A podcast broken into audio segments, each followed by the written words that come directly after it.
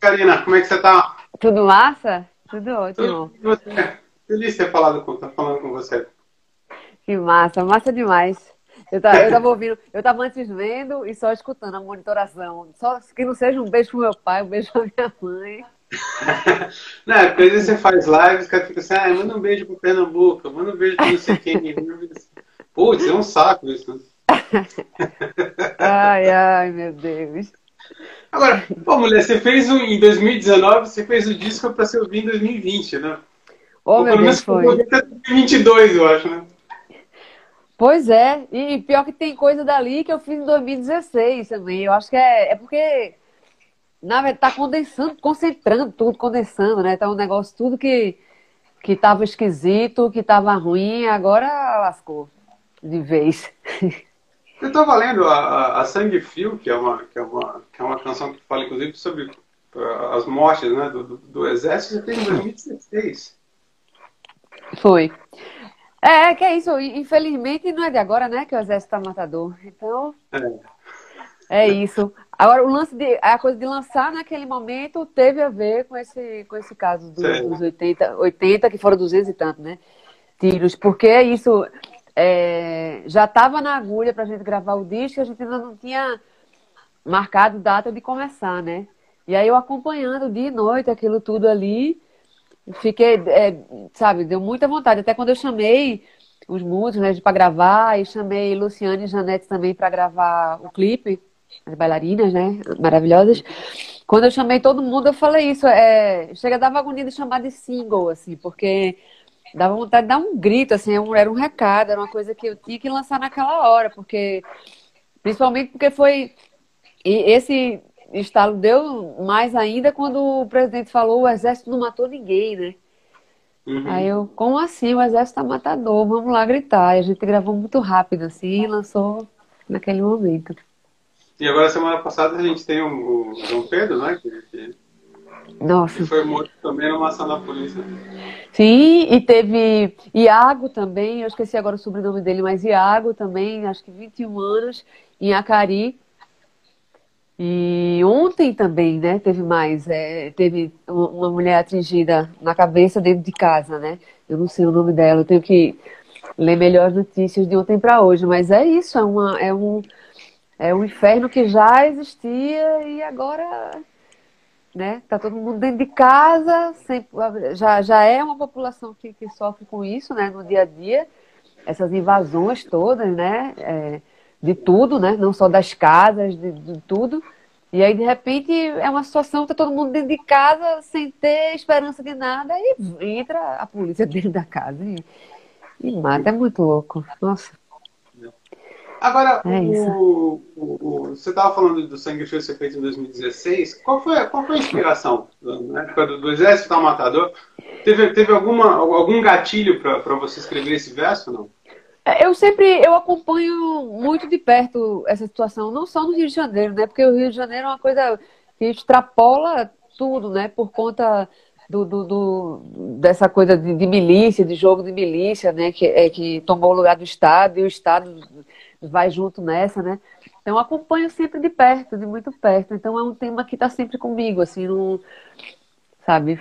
Na época, 2016, eu nem sei exatamente é, pensando em qual desses crimes eu estava, sabe? É, porque é isso, infelizmente, são tantos que a gente consegue até esquecer qual era aquele daquele ano, né? Porque é uma coisa muito absurda. eu fui até. Se Como? Não, eu peço tudo. É, é, é, o meu grande medo é isso virar uma coisa banal, né? Porque tá virando, né? Um, um, é, um ato banal. Eu, é, eu, eu fui. É, é, isso, é uma. É uma, é uma divisão muito louca no Brasil mesmo, né? Uma separação muito grande, são dois mundos, né? Dentro desses dois tem mais um monte, mas assim, é, é já separa de cara quem vai para para a escola direito, quem vai ter transporte direito, quem vai se alimentar direito, quem vai ter direito à saúde, né? Já divide isso, de, de, já é uma coisa muito, né? É um, é um sistema totalmente colonial ainda, né? A gente, é, é todo mundo já, aquele, dependendo de em qual bairro você nasce, você, é claro, você consegue, muita gente às vezes muda esse caminho, né? Mas você nasce fadado aquilo, então você tem que lutar mil vezes mais para sair. E banalizou. Eu fui no Rio em, em algumas. Uma vez eu fui no, exatamente no Complexo do Alemão para uma manifestação lá, que também tinha sido a morte de uma criança. E, e é, o Rio de Janeiro especificamente funciona de uma maneira totalmente diferente do resto do Brasil, né? Por conta, o racismo é o mesmo, a violência policial é a mesma, mas essa maneira como é distribuído lá, né? E aí eu fui, foi muito assustador, assim, essa, essa, essa passeata que teve, né? Que as mães lá, os pais com as camisetas, né? Das, dos filhos mortos, assim, era a quantidade de, de, de, de, de foto diferente nas camisas, assim, era assustador. Os amiguinhos lá, os irmãos, tudo com a bola branca, sabe? Lá, um monte de pequenininho. E lá caminhando, caminhando, de repente começa a fechar comércio, começa a fechar comércio. Daqui a pouco chego, pela, foi a primeira vez que eu vi o Caveirão ao vivo, né? Isso faz uns anos. Foi a primeira vez que eu vi ele de perto, assim, foi, e, e muito assustador essa coisa. Aí desce e vê um monte de Robocop, assim, forma, né? E, e para cima, o olhar agressivo e prontos para atacar quem? Aquelas mães com aquelas camisetas, aquelas sabe? Porque era isso, né? Você olhava, e aí chegou um momento que chegou numa praça, eles deram volta na praça, todos mascarados e armados, com fuzil para cima, e aí todo mundo de lá falou: agora quando vocês forem embora, eles vão subir, né? E já muita gente não conseguiu descer, porque já tinha polícia lá em cima pedindo de descer para manifestação. Então, eles ainda seguram onde quando tem gente de fora da, da, da favela ali, né?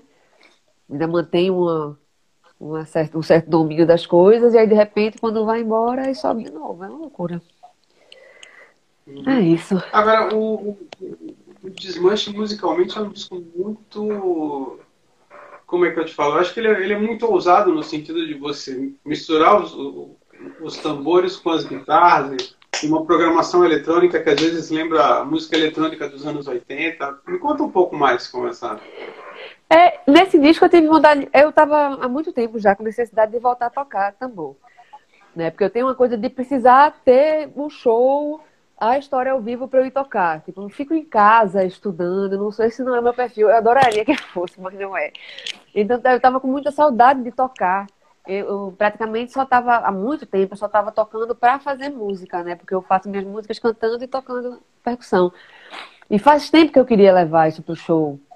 E aí eu não levava, chegava de última hora, a gente fazia, né? Foi com a mesma formação da banda, os três primeiros discos solo, né?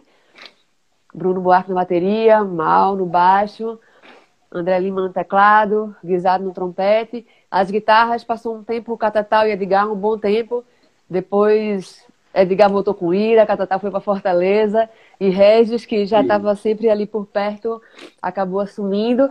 E aí a gente ia fazendo os arranjos e ia virando aquela coisa cada vez mais rock and roll, né, ao vivo principalmente, e eu gostava muito. Mas aí eu acabava não, mesmo que a ideia, no Selvática já era a ideia botar percussão mais no som, no fim eu acabava, acabava achando que não precisava, eu já estava satisfeita com aquele som ali.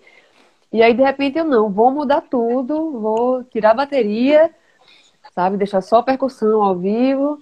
Aí eu já tinha vontade de chamar Maurício Badão um tempão para tocar junto, que a gente se conhece mil anos e tocava junto só às vezes no carnaval.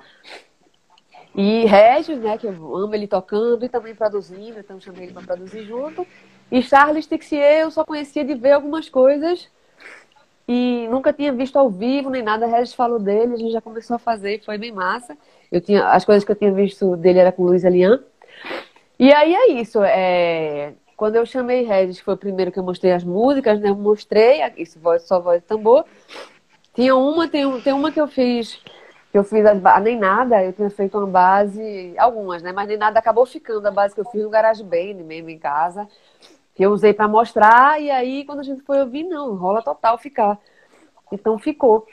É, as, as coisas eletrônicas que entram, tirando essa, nem nada, são mais, são coisas simples, mais para dar um, um, peso robozinho, né? Porque o tambor tem um, uma malemolência que eu amo, mas aí nas músicas mais punk, Temperos Destruidores, Sangue Frio e A Casa Caiu, eu sentia uma falta de um cachibumbo punk, assim, robozinho da programação.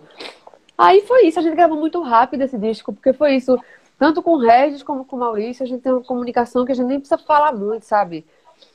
É, o pouco, eu e Maurício, a gente tem uma, uma, Apesar de nunca ter tocado junto em banda e tal, a gente tem. É, divide muitos universos de percussão, assim, sabe? De, de maracatu, de jexá, de candomblé, e umas coisas do modo de fazer muito de lá de Recife, de Pernambuco, né? Então, é muito, ah, aquilo ali, aquele instrumento, parará, é muito, muito fácil de chegar. Então, em quatro dias a gente fez, gravou tudo, assim, até as vozes, que normalmente, né, você grava a voz falando aí para quem está assistindo e, e, caso não souber, primeiro você grava a voz guia e depois grava a voz valendo. Eu odeio isso, porque normalmente a voz guia sai com todo o furor. E aí depois, é, para gravar valendo, você, você, quando você pensa, né, é o famoso pensando travando, né? E aí uhum. nesse acabou que todas as vozes, só uma eu tive que refazer. Todas as que valeram foram as primeiras ou segundas, mas ali naquele esquema mesmo do do gravar junto, sabe? Porque também tem isso. Eu acho que nos outros discos também teve muito isso com a voz. De essa coisa de imprimir ao vivo, sabe? De você gravar a voz enquanto os músicos estão tocando. Para mim faz diferença é, no jeito de sentir. Você tá indo junto com todo mundo do que você gravar depois, sabe? Eu acho mais interessante quando dá gravar junto com a banda. É, o que me interessa muito no teu trabalho é que assim uh, é um dos grandes trabalhos em que você deixa uma marca, no sentido de que ele não se parece com nada, ele é um disco típico da Karina Bura. Assim. Como é que foi para você encontrar essa, essa, essa, essa tua voz, essa tua personalidade? Eita, é bom que só ouve isso. É bom que só. É, agora a pergunta é difícil de responder. É, é muito difícil para mim falar sobre isso, assim, sabe? De onde eu tirei, como eu consegui chegar nisso. Mas é, eu, acho, eu gosto de muitas coisas muito diferentes, umas das outras, do som, né? E, assim, eu, eu gosto de quadrilha no São João, eu gosto de cavalo marinho no Natal, gosto de punk rock, gosto de afoxé, gosto de reggae, de rock and roll, gosto de muita coisa diferente. E eu acho que intuitivamente isso vai saindo no som que eu faço no meu jeito de cantar, de tocar, às vezes mole, calminho, às vezes agressivo, e, e com essas coisas misturadas, né? É, tanto todos os discos têm, têm um pouco disso, né? Tem as, as músicas mais agressivas, mais porrada, mais ácidas, assim. Tem, quer dizer, ácidas quase todas são, né? É raro ter, porque normalmente mesmo as calminhas tem um, uma, né? Um não me ame tanto, eu menti pra você, alguma coisa assim. Nesse disco, na verdade, eu acho que talvez tenha a primeira calma que não seja ácida. Eu tô pensando nisso agora, que é peixes tranquilos, né? Talvez ela seja Sim. só tranquila, não tenha ali uma alfinetada. Mas Amora é uma grande canção, uma grande balada, eu acho. Olha aí, Amora também não tem. Que massa, Amora também não tem alfinetada. Inclusive, a Amora, quando eu fiz, eu fiquei. Que estranho, parece Amora, parece amor, é isso mesmo. Aí eu deixei ela lá guardada, porque às vezes é isso, né? Você faz e deixa, depois você muda uma palavra ou outra. Às vezes você bota uma palavra para poder cobrir aquela melodia, né? Aquela palavra serve ali e você fica cantando aquela palavra só para você e quando você vai gravar, você achou a palavra certa e botou. E essa eu fiquei tentando, eu botava essa demora, botava outra coisa, até o dia de gravar. Eu falei, não, vai ser parece amor, parece amor mesmo, é isso, não tem jeito. E eu achava que ela ia ser o patinho feio, assim, do, do disco, sabe? Que ela ia ficar é, não que eu achasse, ah, ninguém vai gostar, não é isso, mas eu achava que ela ia ficar ali meio de estranha. E na verdade não foi, foi uma das, é uma das que, a, que a galera mais fala, mais pede nos cantos, sabe? A que mais tem views e likes e corações. É engraçado isso. Tem até, tem até uma coisa que eu falo no show, eu acabo sempre falando, não consigo deixar de falar até agora, que é uma vez Alice Ruiz escreveu em alguma rede social dela aí, não gosto quem chama amor de amora. Eu não lembro mais o que ela falou, mas era uma coisa dessa, assim. Eu fiquei, meu Deus, eu não posso decepcionar a Alice. Eu tenho que trocar, parece amora, mas não teve jeito. Aí eu pedi desculpa, Alice, foi mal. Aí é isso. Decepcionei, mas ela disse que não, que gostou. Eu acho que é verdade, porque ela não costuma mentir nessas coisas. Eu acho que ela dizer, olha, não gostei dessa. Mas passei pelo, Incrível. Ai, Agora, ai. O, a Lorena Calabria divulgou uma foto muito bonita tua do lado do Chico.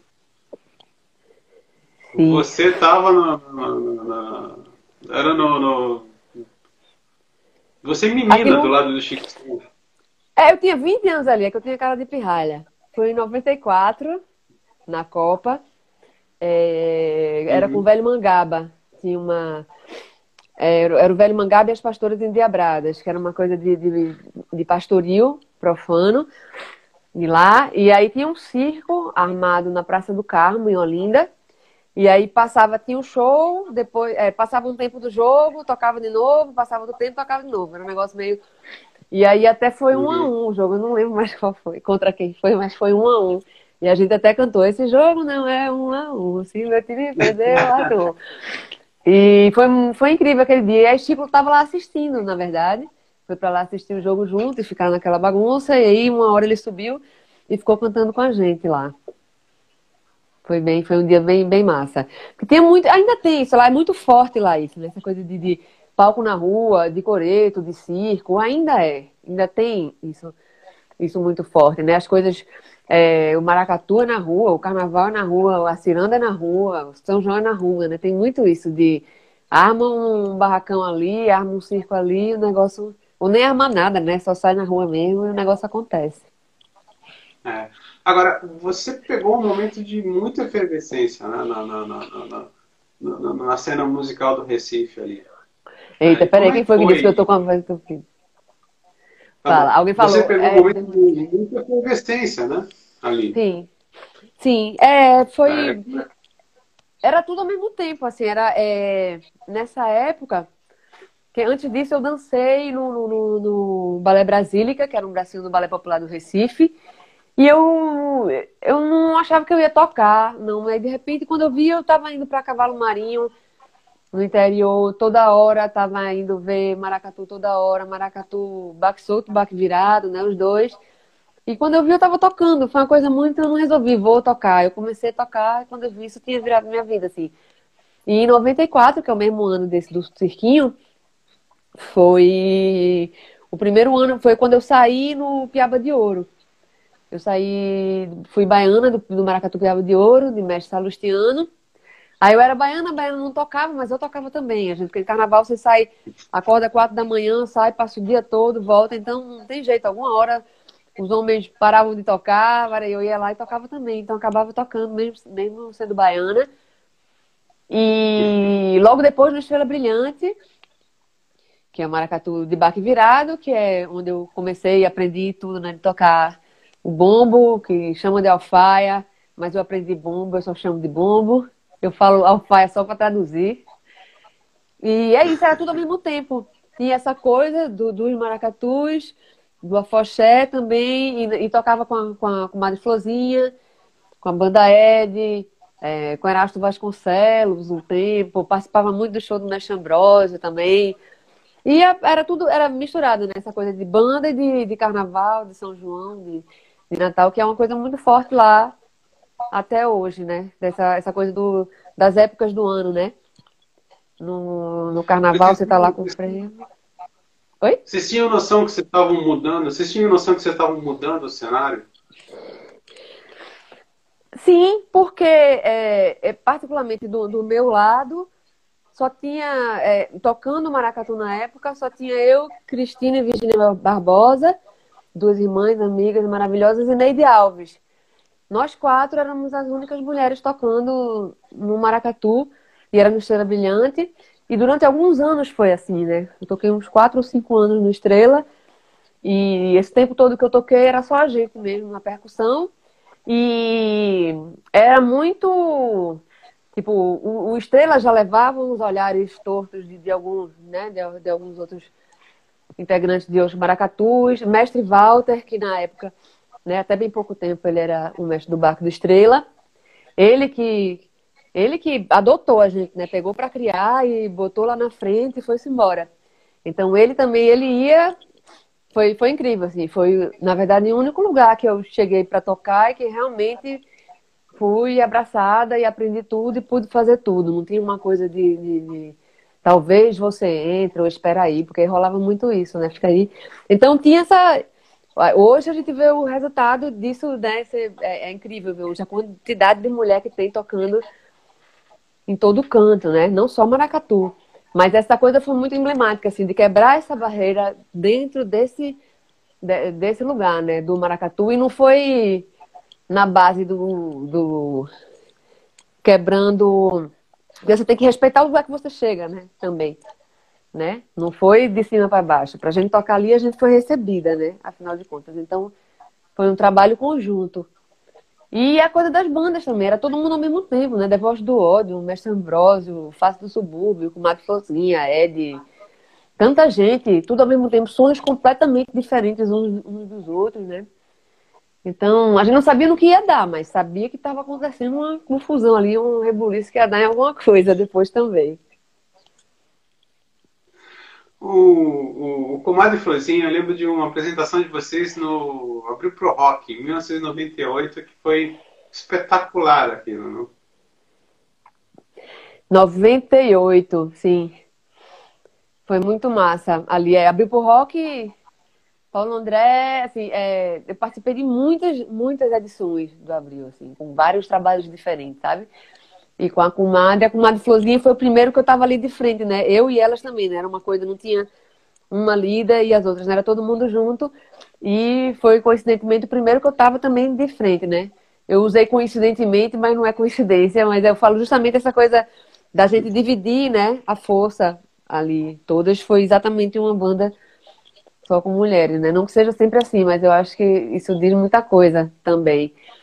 E é isso, participei com a comadre, com o Ed, com o Bom Sucesso Samba Clube, DJ Dolores, com o Velho Mangaba. Fiz um show do Mestre Ambrosio também, uma participação. Hum, o Abril pro Rock é, é, é um dos grandes pilares de tudo o que aconteceu e que acontece lá, né? ter esse tempo todo de estrada acontecer e mudar, né? Já fez todo tipo de programação e se mantém ali, é muito incrível isso. Eu acho que, pessoalmente, eu acho que você abriu espaço, por exemplo, eh, apesar dos estilos serem diferentes, você abre espaço para uma pessoa como a Flaira Ferro se destacar, por exemplo. É, no sentido de você se impor como uma vocalista solo, numa carreira solo, se impor como mulher no meio em que a mulher já não é tão, tão bem vista. O que, que você pensa como isso? Você acha é, que você abriu esse caminho? Eu acho que não só eu, mas a gente, tipo, é, a gente, nós quatro ali no Estela Brilhante, eu, Cristina Virginineide, tinha Estela Campos, foi daqui para lá na época, né? E era uma, uma é, e é ainda até hoje, né? Mas na época que era, era uma referência também, né? Porque era um ambiente muito machista, né? Até hoje é, mas hoje, é, com as mulheres muito mais juntas, né? Com, com essa ideia, os, os caminhos estão se abrindo de outra maneira, né? E com muito mais gente ali na, na de frente, né? Na época era uma coisa muito difícil mesmo, nas bandas, inclusive tem essa ideia, né, de, de ah, era muita festa, era muita festa, era muita alegria, mas tem um lado triste também, uma tristeza muito grande em mim mesmo, assim, na época, porque eu não conseguia, embora eu estivesse sempre fazendo muita coisa, a hora que eu soltava era a hora que eu estava no tambor, né? Mas eu não conseguia, uhum. na Comadre Florzinha foi que eu comecei a botar as minhas músicas, onde eu comecei a, né, que foi uma banda que eu, eu comecei a tocar, eu e Renata Mata, Renata Paulista, né, é, cantora, compositora, toca sanfona maravilhosamente, a gente começou a tocar juntas na época, eu e ela. E depois a gente chamou Isaá, Alessandra, Thelma César, Alessandra Leão, né, Isaá. E, e ali eu comecei a conseguir botar minhas, né, minhas músicas, minhas letras. Eu comecei tudo ali na Comadre Sozinha, que era um, a gente, nós, nós todas começamos a fazer muita coisa ali, né? Porque realmente não tinha esse, não tinha esse espaço nos outros lugares. Era muito louco. Embora eu pudesse participar, tocar, cantar, a coisa de compor e até o que eu ia tocar mesmo era muito era muito difícil assim era muito de barreira o Alan aqui está perguntando qual o teu disco predileto qual o teu melhor disco é que nem perguntar qual é o filho predileto é, tu me sempre, eu acabo sempre, sempre o último tá mais, tá mais perto ali, tá mais vivo, né? Você fica, mas cada um é um significado muito diferente para mim, assim, sabe? Eu, é, todos são uma conquista, né? E todos são também de, de forma independente, né? O Longe de Onde foi pelo edital Natura Musical, mas né, o edital, você faz ali o disco e depois o caminho, né? No caso do edital na Natura era o disco e quatro discos, quatro shows, eu acho, de lançamento. Mas aí também a, a, maneira de fazer, independente disso, é toda é toda muito aqui, né? São, é, são partes mesmo. Então, não dá. O primeiro foi o primeiro, que eu, é, foi essa coisa de sair do formato de banda, que é muito difícil resolver isso, qual é a hora certa de acabar a banda e começar a fazer.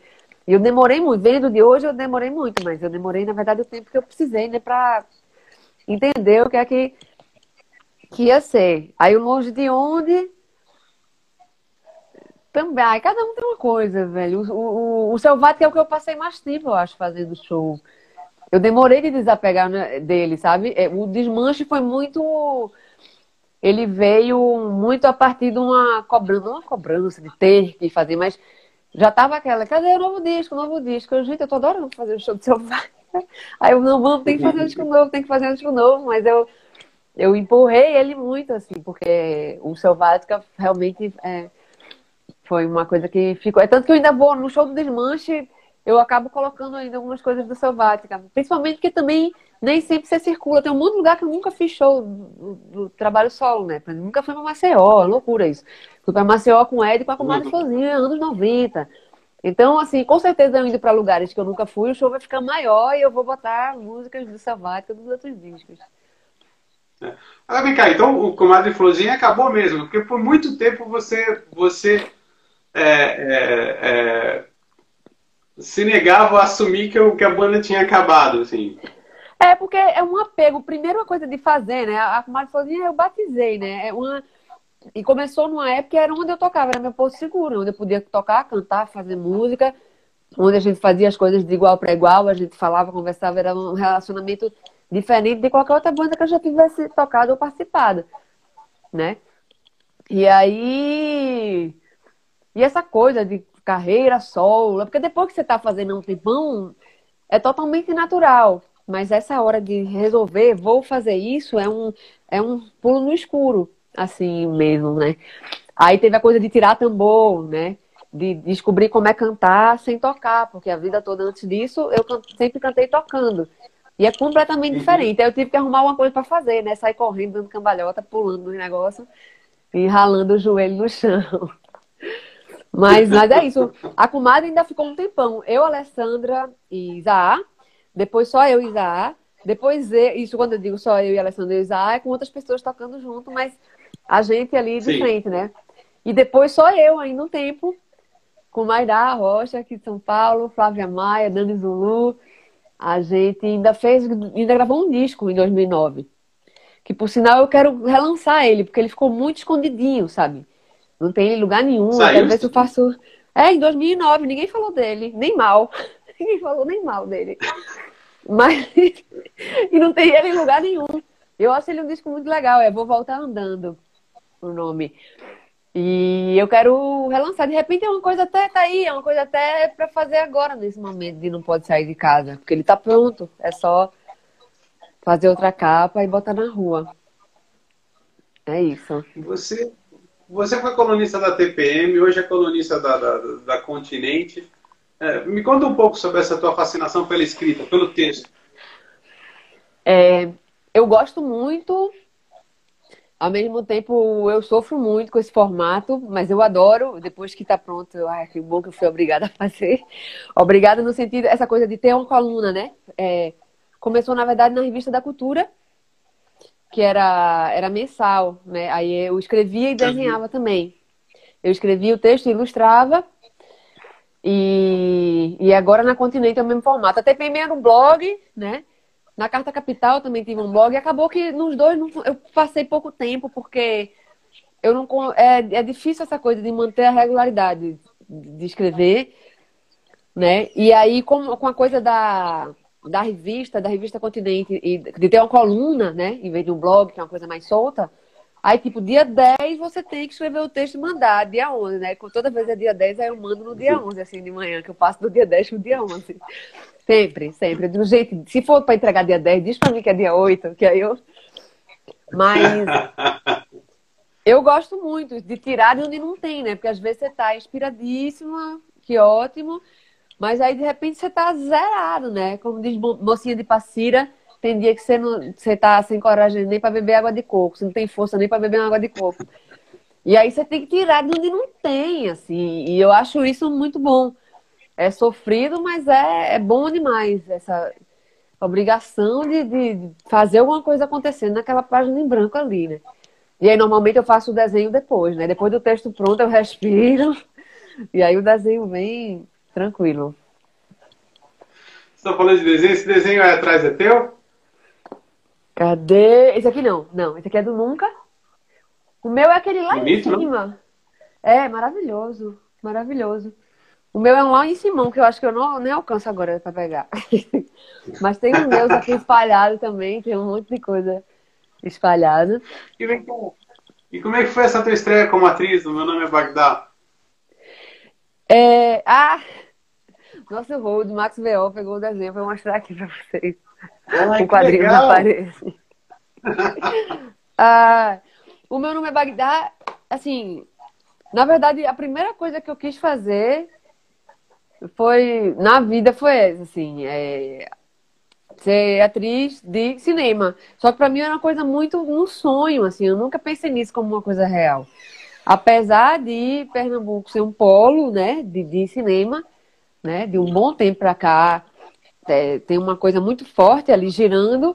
Eu nunca fui atrás, sabe? Nunca tentei, era uma coisa meio misteriosa, assim, para mim, eu deixava quieto. Aí de teatro eu fiz o Oficina, né? Fui do Teatro Oficina de 2002 a 2007. Fiz Bacantes, fiz os Sertões, todas as peças dos Sertões, mas essa coisa de cinema não tinha rolado. Até tinha feito uma é, trilha, várias, né? Um monte. Mas é, participei de uma cena do Era Uma Vez Verônica, de Marcelo Gomes, mas aí é uma cena de um show meu. Sou eu cantando uma música é. minha. E aí Bagdá foi Paula Preta, é, atriz, cantora, produtora maravilhosa. Ela falou, mandou, chegou um recado dela, ó, tem, tô fazendo elenco, selecionando elenco para um longa de Caro Alves Souza, tem um personagem que eu acho que é a sua cara, Barará, vai ter teste na casa da Lapa depois da manhã. Vamos? Aí eu vamos, eu fui morrendo, assim, né? Eu falei, eu não posso dizer não vou, né? Porque eu quero ir. Mas eu fui assim, meu Deus, teste, né? Teste. Vamos. E aí foram algumas etapas de teste, na verdade. Porque como eu sou a mãe de Bagdá, o filme é Meu Nome é Bagdá, para quem tá aí. É, como eu sou a mãe de Bagdá, tinha, não é só eu passando teste, Bagdá passando teste, é, uma combinar com a outra, a outra irmã combinar também, né? Bagdá tem mais duas irmãs. Então, foram várias etapas para ser você e para ser você e aquelas filhas, né? Como funciona? A gente fez alguns testes de família também, para ver como é que ia funcionar. E aí rolou muito, e aí vamos embora. A gente fez um tempo de, de, de trabalho juntas e foi gravar e se embora. E já foi para para Berlim agora, né, para Berlinale. Um ano depois, né, foi muito rápido isso. O filme não estava nem pronto, na verdade, né? Eles ainda estavam montando. Só que como tinham mandado uma preliminar para Berlinale e rolou, aí correu para terminar de montar para estar tá pronto para lá, né? E aí eu fui também com elas agora, foi o pré-corona, né? Foi em março, foi bem no carnaval, no domingo de carnaval. Muito bom, incrível. Eu quero fazer mais, quero muito fazer mais. Assim, foi, foi muito bom mesmo fazer. Deu uma tristeza quando acabou. E todo mundo falava que cansava muito o cinema. Cansa muito, mas assim, campeãozão na frente de tudo é teatro oficina. Né? Cinema tem a hora de começar, a hora de acabar, para para comer. É lindo, gente. Vocês não sabem o que é cansaço. Você foi uma das que arrancaram a roupa do Caetano Veloso, não? Não, não, não, não, não, não ainda não estava. Né? Eu entrei em, dois, assim, em 2002, eu fiz Bacantes, que a gente fez é, temporada e gravou DVD também. Aí depois emendei com Sertões. Os Sertões em 2002, mas eu ainda estava em Recife. Eu vim, fiz e voltei. Em 2003 eu vim para continuar os Sertões e fiquei até o final. Que foi incrível, né? Porque acabou, a gente ficava em cartaz aqui direto, né? Gravou tudo em DVD também. E aí depois teve uma turnê gigantona. A gente foi para Berlim, com o Volksbühne, que é um teatro incrível de lá, bem importante. A gente passou um mês lá em cartaz, depois voltou, fez Rio, Salvador, Recife, Quixeramobim e Canudos. Terminou em Canudos, os sertões, assim. Foi. Caraca, como é que foi? Eu não, eu não tinha celular, né? Então não tenho, eu mal tenho registro disso, assim. Foi incrível, né? Foi montada a estrutura do teatro, né? Para quem não conhece o Teatro Oficina aí que tá vendo, dá um Googlezinho aí, que é uma coisa linda, de Lina Bardi. E tem uma estrutura de ferro, né? Dentro do, do da caixa do teatro. E aquela estrutura foi montada, foi replicada nos lugares. Era um disco voador gigante, assim, uma nave, não da Xuxa, mas era uma super nave gigante montada, né? Em Canudos foi no meio do nada, assim, né? Uma, uma, uma loucura. Foi, foi incrível, incrível. E teve, aí tiveram várias polêmicas. Antes da gente fazer Quixeramobim Canudos, teve uma polêmica é, de, é porque eu não vou falar nome aqui para não falar errado, mas era uma coisa de algumas pessoas da universidade.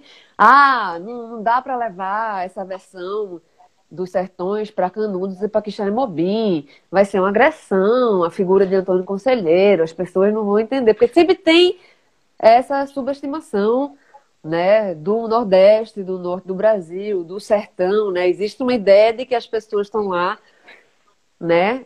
São muito, ô oh, que lindo, ô oh, coitadinhas, né? Quem está na, nas grandes uhum. metrópoles é que arrasa. Então tinha essa coisa aí. Em nenhum momento isso abalou nada, né? Pelo contrário, isso gerou mais um monte de discussão. E claro que não eram to todas as pessoas de universidade, mas tem uma coisa bem forte disso. E quando a gente chegou lá, assim, não dá para dizer que é onde fez mais sentido, porque fez sentido em todos os lugares, mas assim, fazer os sertões de Quixará, Mobim Canudos, e ter aquela resposta, assim, de, de lá, foi a certeza de que estava tudo certo desde o começo, sabe? Assim, é um... Em Canudos, ó, arrepia tudo aqui. Não dá para mostrar porque tá frio aqui, eu tô coberta, mas é... a fila começava a se formar às 8 da manhã, no sol, assim, sabe? Estava é, lotado todos os dias, dava vontade de passar mais não sei quanto tempo lá, não dava pela estrutura mesmo de manter tudo, né? Canudos a gente até ficou. Poucas pessoas ficaram, tinha, eu acho que eram duas pousadas. Então, poucas pessoas ficaram nessas pousadas e a maioria, eu incluída, a gente ficou espalhada pelas casas da, do pessoal da cidade mesmo. Algumas pessoas junto com quem morava na casa e outras sem, sem ninguém nas casas. Mas foi isso, assim, a gente ocupou a cidade inteira, né? Porque era muita gente, eram 100 pessoas, sei lá, elenco, equipe técnica, né? Montar aquela estrutura e foi uma coisa linda, a cidade participou em peso. Tem uma cena, inclusive, que eu não gostava na peça, na luta 2, que era uma cena de um, bacanal, de uma festa. E que essa cena tá no livro, é engraçado, tipo, acha, a maioria acha, ah, invenção de Zé Celso, invenção de Zé Celso, lógico, mas é, é, foi tudo baseado no que o Cris falou mesmo. Só que essa cena eu não gostava, eu tava de ceguinha, eu fazia ceguinha joventina, e aí nessa hora aproveitava para fugindo. Eu saía de cena, deixava o povo lá. Era uma festa, meio uma rave, o povo se agarrando, não sei o quê. Aí eu saía, ia lá, me ajeitava para a próxima cena, ficava quietinha lá, de perna para cima, enquanto o povo tava lá. Em Canudos, eu chorava assistindo a cena, assim, era uma coisa linda, assim. Era... Pra mim ali, é porque é difícil para quem não assistiu, mas é, é uma eu entendi aquela cena, eu só entendi ali, sabe? Do jeito que ela aconteceu. Os, os motoboys da cidade, que é um transporte, pelo menos na época, era um transporte muito comum lá. Era um, acho que era um ou dois reais, não lembro, a passagem, e você ia de moto para todo canto da cidade. E tinham muitos deles, então eles dançando na rave, segurando capacete, assim. Maravilhoso. Criança, eu esqueci agora o nome dele, mas tem anotado, porque eu não posso esquecer nunca na vida, tem anotado para não esquecer era um menininho, que agora não é mais menininho, mas ele tinha uma, um bodezinho. E aí ele me prestou, e aí eu fazia peça, ceguinha eu fazia com bode. E aí era massa, ele ia também, porque ele ficava cuidando, ele dava capim pro bode. Assim, foi muito incrível, foi muito incrível. O, tem o Alex Magno, uh, pergunta se você pretende fazer uma exposição dos teus quadros. E tem um monte de gente pedindo para você reabrir a lojinha. Pois é, é. Isso inclusive rolou na live de Lorena também. Eu tô me devendo isso, eu preciso fazer. A lojinha vai ter, é um link que eu também já falei no de Lorena que eu vou soltar, que a questão é que eu não mandei as coisas. Eu só mandei os vinis de desmanche. Eu tô morrendo de medo de sair de casa. Eu sou grupo de riscos. Como vocês estão vendo, eu tenho asma. Aqui vocês só estão vendo a rinite, né? Mas eu tô evitando mesmo sair, assim. Me dá pânico só pensar em ir no correio e botar as coisas, sabe? Mas aí vai ter esse lugar que eu vou vender as coisas todas, inclusive os desenhos. Mas eu vou fazer um esquema de tentar fazer agora, de repente eu vendo, mando. Alguém até deu essa ideia no de lá com Lorena. De repente eu vendo agora, mando uma versão digital e depois mando pelo correio. E tô vendo que formas fazer a exposição virtual mesmo. Tem gente fazendo já. Eu tenho que descobrir qual é o jeito mais legal de fazer. Mas é uma, é uma época que é uma coisa que dá para fazer agora tranquila, né? Bem mais do que live tocando, né? Até vou fazer uma sexta-feira. Ah, é? É, eu e Max B.O. No, na sexta agora, nove e meia da noite. Aquele Cultura em Casa. Hum. Mas assim, vai ser o desafiozão, né? A gente vai. A gente ainda tá vendo como é que vai fazer, a gente vai saber na hora mesmo. Vai combinar, vai combinar. Mas na hora que a gente vai ver, né? Vai desenhar uma coisa que. Você vai cantar aquela música do Melodia? Tá aí, é uma boa de fazer. Vou sim, vou sim. É uma ótima de fazer, porque é isso, eu vou fazer mais. Eu vou tentar fazer a maioria das coisas só com percussão e voz mesmo, porque não, eu até pensei em botar umas bases, né? Mas não, faz, não faço isso ao vivo, né? Então, eu vou até testar para ver se rola fazer uma ou outra com base. Mas é meio assim, né? Você faz um negócio que você nunca fez, vai, ó, oh, gente, vem ver que linda, de repente, uou. Aí eu acho que vai rolar mais voz e tambor mesmo, da minha parte. E aí, Sorrir pra Bahia é uma que cabe muito, assim. Não, eu acho, eu acho que você faz uma versão lindíssima do, do, dessa canção, assim. Eba, que massa. Obrigada. Vem cá, é, deixa eu falar um negócio meio chato, mas uh, no final do ano passado você revelou um detalhe uh, uh, de uma coisa que aconteceu com você, da qual eu não vou falar aqui, uhum. até mesmo por respeito, você já tinha encerrado esse assunto. Agora, uhum. eu suponho que você recebeu muita mensagem de apoio, muita gente que se identificou com o que você passou, assim. É, é, é. Eu queria que você falasse não do que aconteceu, mas justamente do, do, do, das pessoas que te mandaram mensagem de apoio e das pessoas que, uh, que, devido ao que você falou, sentiram coragem de expor o que aconteceu com elas também. Uhum.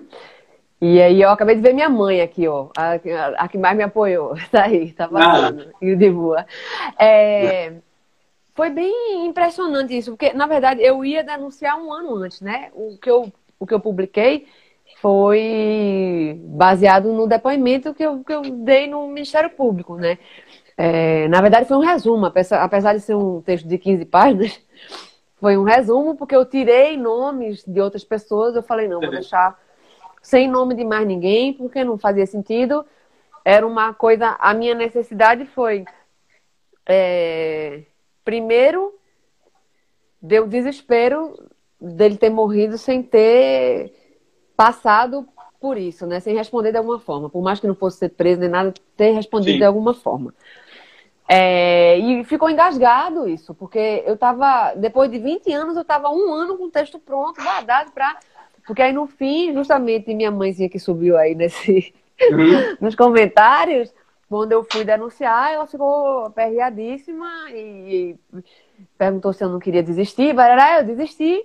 Mas na verdade eu estava esperando alguém. Eu sabia que tinha outras pessoas, com certeza tinham outras. Eu já ouvia falar e mesmo sem ouvir falar, não tinha como não ter. Então, no fundo, eu estava esperando alguém falar e aí não ia ter jeito, eu ia ter que. Já estava tudo pronto, eu ia ter que entrar, né? Só que isso não aconteceu. E como ele era uma figura muito é, conhecida na cidade e tal, já estava aquela dia, estava vendo a hora ele ser homenageado no carnaval, né? Então eu tive que juntar isso tudo e mas foi incrível a quantidade de, de, de, apoio que eu recebi. Assim, até hoje eu não consegui dar conta de responder todo mundo, porque eu fiquei naquela, daqui a pouco eu fico, não, vou dar uma pausa e voltar. De vez em quando eu volto lá para responder alguém, mas foi muito, assim, muito. É, Eu acho que todas as pessoas que eu conheci na vida, rapidamente que seja, vieram falar comigo. Duas amigas que a gente tinha deixado de se falar porque brigou há 20 anos atrás, voltaram para falar comigo. Recuperei duas amigas maravilhosas. É, foi impressionante isso, assim. Teve. É, uma coisa que eu fiz foi eu não sair catando coisa. Sim. Se catar, vou me acabar. Vou ficar quieta é. e vou receber o que vier. E praticamente só veio coisa muito boa. Tiveram as agressões bem pesadas também, mas. E que me magoaram, lógico, mas o louco é isso. Quando aconteceram essas agressões, naturalmente as pessoas que estavam acompanhando já. Elas foram cuidar dessas pessoas, sabe? Eu, eu fiquei pouco ali, não tive que cuidar sozinha disso, assim. Foi e aí teve gente que escreveu para mim, que falou que não ia vítimas deles, falaram, agradeceram e falaram que não iam denunciar, cada uma por seu motivo, tem mil, mil motivos para você não fazer, né, para não mexer nisso. Mas eu senti que foi muito importante, sim. A quantidade de relatos que eu recebi foi um absurdo, assim. E gente eu que eu não conheço. Gente que eu não conheço mandando assim, sabe? Tá lá o nome da pessoa, tudo, e ela mandar tudo pra mim. Eu nunca contei isso pra ninguém, contar pra mim, sabe? Eu, gente. E, inclusive, meu computador, eu acho que ficou tão pesado que ele morreu, o bichinho. Porque em dezembro, logo depois que eu publiquei, né, eu continuei escrevendo e um mês depois eu ia soltar outro texto falando desse pós, né? Disso tudo que aconteceu. Uhum. Só que aí meu computador morreu, nunca mais voltou, acabou, eu, ah, agora já foi.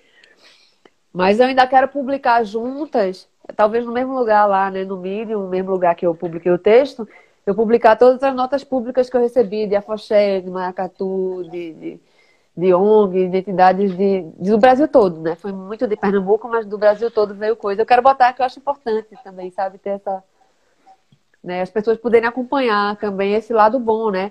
Tem o Afoxé o Chupandá, por exemplo, soltou, foi o primeiro que soltou uma nota e falou, abriu, eles abriram lá dentro da história deles uma um canal para quem quisesse ou denunciar ou conversar sobre isso. Isso é importantíssimo, né? Enfim, começou a se falar disso no meio que não se falava né? é. ainda, né? Porque quando mistura com religião é realmente muito difícil. E todo jeito é muito difícil, mas quando mistura com religião, é, e principalmente no caso que é uma religião que é atacada, né? É. Demais, então fica aquela coisa ah, mas aí de repente foi uma coisa tão natural, aconteceu de um jeito tão natural que foi bom. Falei demais, mas é porque é isso, é muito assunto mesmo. Não, não, acho, acho que você foi, você foi bem pontual. Mas voltando para a música, o Alex Magno tem uma, tem uma pergunta bem legal. Que ele pergunta se você não acha que a cena musical em Pernambuco, nos anos 90, ajudou a incentivar o novo cinema pernambucano. Como é que você vê esse crescimento da, da, da música e do cinema? Eu acho, eu acho que tudo ali se ajuda, uma coisa foi junto com a outra, sabe? É, a música fez isso, o cinema, o cinema fez isso com a música, galera de artes plásticas também, muito forte lá isso. É, eu acho que uma coisa alimentou a outra. Isso também se vê nos, nos, nas agremiações, sabe? Isso se vê nos maracatus, isso se vê, né? Algum maracatu é um caso à parte, porque virou moda no mundo todo, então né? E com outros grupos não é dessa forma massiva como é no Maracatu, mas a gente vê, acho que uma coisa alimentou a outra, sem dúvida. Muito assim. Mas acho que foi e voltou, né? A música alimentou o cinema, o cinema alimentou a música de volta também. Até porque muita gente começou a fazer trilha também, né? E. e... Nem mata. Ah, o Dolores, né? Fazia, o. Sim. O Lúcio que fez a trilha do Amarelo Manga, né? No, sim, tem. Aí no. Era uma vez Verônica. Eu faço. Tem, aí tem tudo aqui. Agora, agora sumiu tudo do juízo, mas tem. Tem muito, se você for catar nos filmes todos, sempre tem nas trilhas muita gente de lá, né? De várias vertentes fazendo. É muito bom isso. Agora, você como eu até coloquei no título, você sempre foi uma, uma, uma grande artista, uma grande combatente. Como é que você está vendo esse momento? Você está com medo ou não? Rapaz, quem não tiver, ou é doido, ou é o demônio, né? Porque tô bastante, né? Eu ainda tô eu ainda tenho, tenho o privilégio de poder ficar em casa, né? É, mas, assim, um medo total, né? A gente não tem essa coisa, não sabe quando vai ter show de novo, não sabe como, como é que a gente vai trabalhar daqui para frente, o que é que se faz. Eu ainda tive uma sorte de, de ter uma sequência grande de shows de trabalhos antes disso acontecer. Então, deu para segurar, tô conseguindo segurar a onda por enquanto, mas também não sei até quando vai isso, não sei até quando a gente vai poder voltar a tocar, nem que ritmo, né? Essa coisa de live pode fazer muito sentido para muita gente, principalmente para quem assiste também, né? Porque traz um monte de conteúdo toda hora, mas é, é um sucateamento tanto do que você faz, né? Porque você não consegue fazer a mesma coisa que você faz no palco numa live, como também é uma coisa elitizada, não tem como, porque você no mínimo tem que ter uma internet massa em casa, um computador, um celular, de preferência uma placa de som, um microfone, então é, é difícil fazer, não é simplesmente, ah, liga o celular e faz, não é, né? Você pode até fazer, mas a diferença de qualidade entre isso e quem tem todas as condições é muito grande. Então fica, rola um sucateamento de um lado, fora um monte de gente que fica de fora. Né? Um monte de gente simplesmente podia até, se tivesse internet já em casa normalmente, que muitas nem tinham, e faziam trabalhos maravilhosos, de repente não tem grana para pagar. Então, né? e aí se repete, né, na verdade. Quem faz com mais estrutura, quem faz patrocinado, quem faz com cachê mais legal, é quem já fazia isso antes, né? Então, é. É, é, é, difícil demais. Não sei o que, é que vai rolar, não. Vamos ver. É. Vamos ver. Eu, estou preocupado. É, é, eu ia perguntar, mas você estava com medo porque a gente está vivendo hoje num, num, estado em que os, os, direitos civis estão sendo cada vez mais cerceados. Né? Ah, sim, isso aí é. Isso aí. Não, não sei o que, é que vai rolar, porque é uma inércia, a, a reação vem devagar, né? Tá tudo meio dormente, né? A, a, a, é. As nossas amigas instituições, né? Uma coisa demora de vir uma reação, quando vem a reação ela não vem, é. né? Chove nota de repúdio, né? Um negócio que não, não tem limite, né? Todo dia, até o último texto que eu escrevi na, na Continente, o nome é inacreditável. Porque todo dia você fala, meu Deus, inacreditável. É tanto inacreditável todos os dias que você vai né? Nada mais é. assusta. É. Ou, ou, todo dia falar, e Bolsonaro dessa vez passou do limite. De que vez? Quando ele nasceu, né? Ele passou dos limites. É uma, é uma loucura, né? É uma, né? A mãe dele, né, já passou. A senhora Bolsonaro já passou dos limites muito antes. Não, e, e é uma coisa que não tem, né? Um cara que chega e fala que, que foi no quilombo e, e, fala aquele absurdo que ele falou e não é punido, né? É. Não é nem considerado racismo. É uma não, não é. adianta, não é. tem o que fazer, né? Não lhe estupro porque você não merece, assim, não. Isso já diz é. tudo, né? Não tem susto para levar depois disso. A gente leva, graças a Deus que a gente leva, né? Significa que a gente tá vivo. Mas assim, é. tava tudo claro demais, né? É, eu me fio muito no que a, no que a Fafá de Belém uma vez falou, são pessoas más, né? é uma questão. Não é uma questão de ser de direita ou de esquerda, não. É uma questão de, de, de, de ser mal. De é, gostar inter... de ser mal. Né? É.